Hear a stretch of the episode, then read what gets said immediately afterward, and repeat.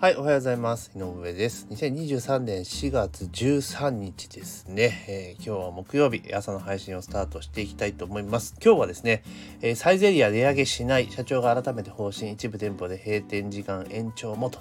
いう記事がありましたので、まあ、それについてね、お話をしていきたいと思います。よろしくお願いします。えー、まずはね、番組のフォロー、ね、と、あとでいいねをね、えお願いしますというところで、えこの番組はですね、中小企業、もしくは個人事業主、え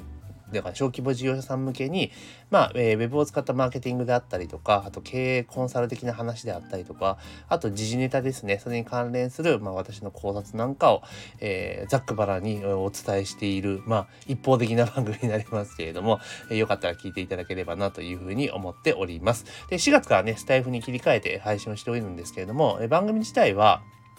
えっと、もともとのポッドキャストの番組から行くと、まあ、2014年からね、やっている番組なので、まあ、よかったら聞いていただければなというふうに思います。で、今日はね、サイゼリア値上げしない、社長が改めて方針、一部店舗で閉店時間延長もというところで、えー、サイゼリアの、えー、松谷社長は、12日の決算会見で値上げはしないと述べた。当面価格へ変えないという方針を改めて示したと。えー、原材料の高騰が、え、利益を圧迫しているが、業務効率化やメニューの見直直し乗り切るというというところで、あと現在、えー、午後10時としている営業時間も一部店舗で延長を検討しているというところ。最初にやって24時間じゃなかったんでしたっけ？ちょっとよくわかんないですけれども、まあ営業時間を伸ばすというところで、えー、2023年2月期の連結でいくと、えー、売上は21%増だけれども、最終利益が88.2%減って、やっぱりぽどきついんでしょうね。うん、原、あの、原材料価格が上がっているっていうところがね、大変なのかなというところです。で、まあ、これ値上げとかっていうのは非常に悩ましい問題なんだけれども、むしろ、あの、こう頑張っちゃうと、こう値上げしないでね、頑張っちゃうと、あの、あんまり良くないんじゃないかなっていう気はするんですよ。もう完全にモードが、あの、デフレには戻らなそうな空気感になってきて、これからちょっと物価が全部上がっていくぞみたいな空気じゃないですか。で、ようやっと給料も徐々に上がり始めていると。特にバイトの時給とかってもうどえらいことになってるじゃないですか。上がってますよね。人が、人がいないから。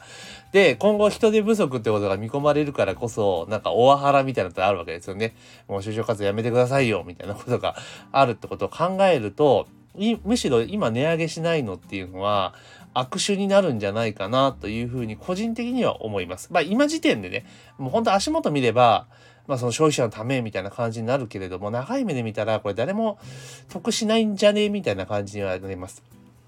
で、なんでかっていうと、結局サイゼリアって、あの、今まで安いじゃないですか。手価格で、ぼちぼちそこそこいいクオリティのもの出していくわけじゃないですか。ね。だけど、まあ、あの価格帯でやっているというところは、もう非常に全てがもう最適化されてるんですよ。あの価格帯で運営することに対してね。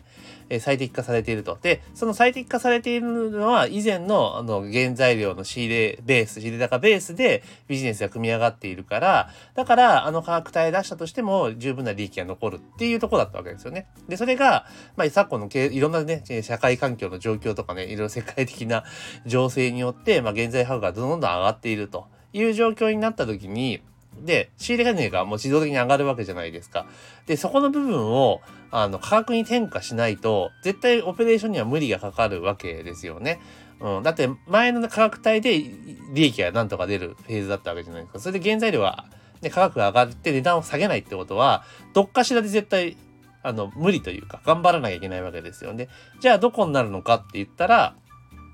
結局は、あれなんですよ。人件費になっちゃうんですよ。どこまで行ったって。うん。だってポーションで量を変えたいとかっていうのもあるけれども、やっぱりもう、あの、なんだろう、ステルス値上げっていうのは誰も得しないと個人的には思うんですよね。うん。あの、わかんないですよ。最低値がどうで、ね、効率化って書いてるからどうやっていくかわからないにせよ、多分そういう風にやらざるを得なくなってくると思うんですね。で、ステルス値上げって結構やってるとこ多いじゃないですか。あの、容量を1個減らし値段変わる、変わらないとかね。あとあのポテチとかのサイズもちょっとサイズダウンして値段変わらないとかってあるじゃないですか。で、あの、皆さん、プリングルスって知ってますよね、プリングさん。ポテト、成形ポテトのやつ、成形のポテトチップなんですけど、あれって、出てきたばっかりの時のサイズと、今売ってるサイズってびっくりぐらいさ、するぐらい差が出てるんですよ。これウィキペディアかなんかで出てるんで、ちょっとぜひ見てほしいんですが、めちゃめちゃサイズ減ってるんです。ちっちゃくなってるんですよね。うん。で、徐々に徐々に減らしてったら、あの、まあまあ気づかねえだろうっていうのはあるんですけど、それでも気づくぐらいのレベルで、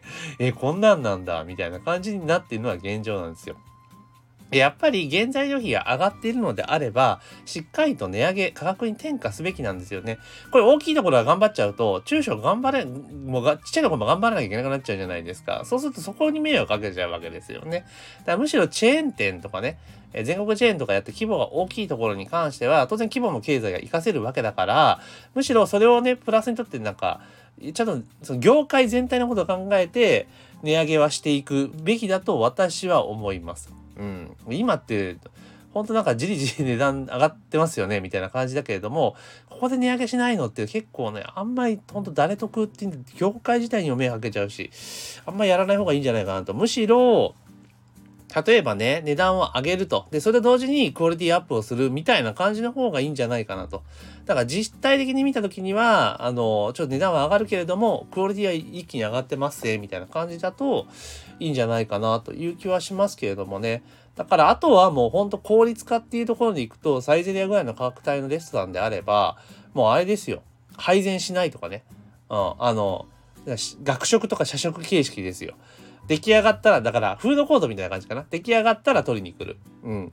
で、えー、食べ終わったら戻すみたいな。あ、それぐらいにしていって人件費を圧縮する。うん。で、あとは決済を全部電子にする。っていうふうにやれば人件費削れるんですよね。うん。だから、要は、スタッフがやるべきことって何かって言ったら、あの、まあ、ちょっとしたなんか対顧客対応が必要な時に対応すると、あと店内の清掃ぐらいですよね。で、テーブルの場所、テーブルは、基本的にお客さんが下げるわけだから、あとテーブル拭いてセッティングするだけですよね。で、お会計もなんか、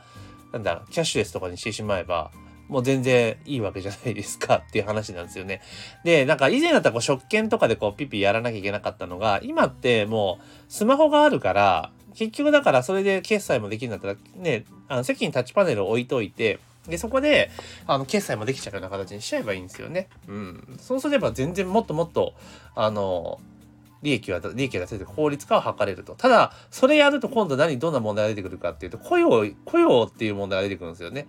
雇用を別に抱えなくていいぞって話になっちゃうと、まあまあそれもどうなのかなっていう気はすごくします。まあ、いずれにせよ、今の価格帯で値上げをしないでやっていくっていうのはかなり厳しいんじゃないかなとうん、だってもうかなりもうね、絞り切った雑巾からさらに絞ろうとしてるわけじゃないですか。これ結構きついと思うんですよね。うん。だから店長とかね、現場のスタッフはかなりきついんじゃないかなというふうに思います。で、実際私もね、若い、若い時というかもう今から20年以上前ですよね。10年間ぐらいは現場で、ね、えー、やってましたけれども、飲食店ね、やってました。で、その時は、だって今と考えると、そのなんだろう、最低賃金とかで言っても多分200円ぐらい下なんですよね。で、なんか平均時給で、うん、800、お店の平均時給で850、60円だったんですよね。うん。で、まあ東京とかやっても900円ぐらいかな。うん。で、それがまだ多分今東京とかだと、おそらくその平均時給とかで言ったら多分1200、300円いってると思うんですよ。今の情勢下でいくとね。で、えっ、ー、と、原材料価格上がってますよね。うん。で、考えた時に、今もうね、その事業から離れ、会社自体辞めてからもう5、6年ぐらい経ってますし、で最近のね、その中身の数字ってわかんないけれども、5年、この5年でめちゃめちゃね、いろいろ世の中動いてるから、わからないけれども、でも差し値段ってそんな言うほど上がってないわけですね、劇的に。まあ、ね、1個あたりのコストで言ったら20円、30円上がってますけれども、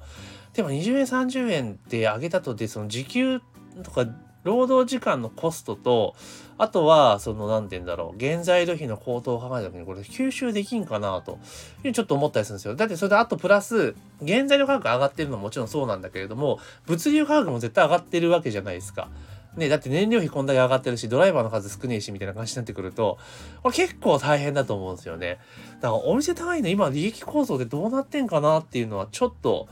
うん、気になる気がします。うん。もう、あの、結構利益出るのしんどいんじゃないかなと。わかんないですよ。今すごく、ね、規模の経済でめちゃめちゃね、利益率高くなってるのかもしれないけれども、ただ、過去の経験者として、えー、ね、やってた人間からするとかなり今しんどいんじゃないかなというふうに思います。だから昔ほどのその利益率っていうのは維持できてないんじゃないかなと。で、しかもオペレーションも複雑になっていることを考えると、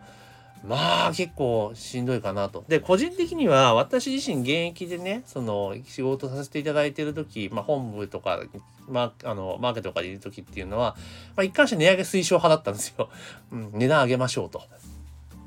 ちゃんと転嫁すべきですよっていう話だったのをしてたんですけど、やっぱり、その値上げってすごく当時、まあ今から6年ぐらい前だと、まあ値上げって結構ネガティブな印象があったじゃないですか。だからやっぱりその、目先ね、当然売り上げが落ちるっていうふうに思っちゃうので、あの、結構ね、やっぱ通らなかったんですよね。結局は。結局は、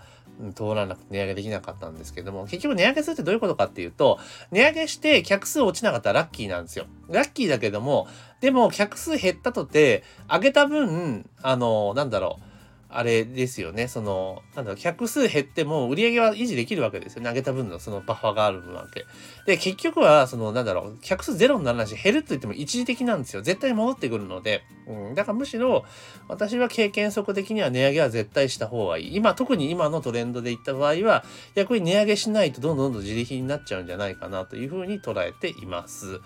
なので、個人のお店とかも積極的に値上げしたらいい。だ値上げする理由があるじゃないですか。だって言い訳できますよね。うん。だって原材料費上がってるし、時給も上がってるしって考えたら、その飲食店のもう、なんつうんだろう、店長がコントロールできる、まあ、その、チェーン店とかもそうなんだけども、コントロールできる唯一の2つのパラメーターが、両方とも上がってるわけじゃないですか。そしたらもうね、値上げするしかないですよね、というところだと思うんですよね。だからこのサイゼリアのね、このやつは握手かなっていう気がします。ねだからむしろ、スカイラーク系はなんかガチッと値上げとかしてくれたの面白いなっていうふうに思って。まあ言うても今ガストって言うほどそんな安くはないですからね、昔と比べると。うん。なので、まあここら辺もね、変わってくんのかなって。で、マックだって今全然安くないですよね。うん、昔ってすげえ、ね、今考えたら恐ろしいですよね。65円でバーガー売った時代とかね、3級セットとかあったのがもう嘘みたいですよねっていうぐらい、やっぱ値上げに触れているので、まあ、どんどんね、値上げできる。今ね、今こそ値上げする理由はね、いくらでもあるわけですから、積極的に逆値上げしていった方がいいのかなと。だからここぼやぼやして値上げしないでね、今の自力で頑張ってると、結局後々しんどい思いするんじゃないかなというふうに思いました。というところで今日はですね、最低限が値上げしない、社長が改めて、方針というところでね、最低限値上げしないで頑張るぞという記事がありましたので、それについてね、私の経験踏まえてお話をさせていただきました。ぜひね、番組のフォローといいね、あと質問とかあればね、レター送って、質問とか取り扱ってほしい情報とかあればレター、あとコメントメントなんかにね、返していただけるとありがたいなというふうに思います。というところで、えー、今朝の配信は以上とさせていただきます。今日も一日頑張っていきましょう。